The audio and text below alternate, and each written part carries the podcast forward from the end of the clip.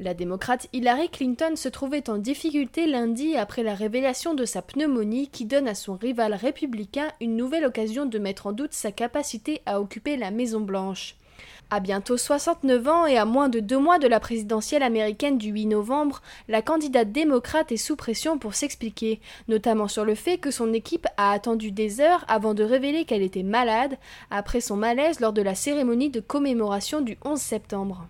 Les conséquences de sa maladie sur la suite de sa campagne sont encore difficiles à évaluer. Cette affection respiratoire s'attaquant aux poumons peut être difficile à combattre dans certains cas. Hillary Clinton a déjà décidé d'annuler un déplacement lundi en Californie où elle devait faire campagne et lever des fonds.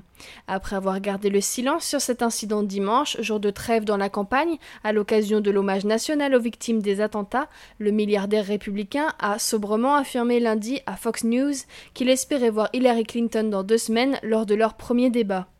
J'espère qu'elle se remettra vite, je ne sais pas ce qu'il se passe, a assuré l'homme d'affaires dans un ton plus réservé qu'à l'accoutumée.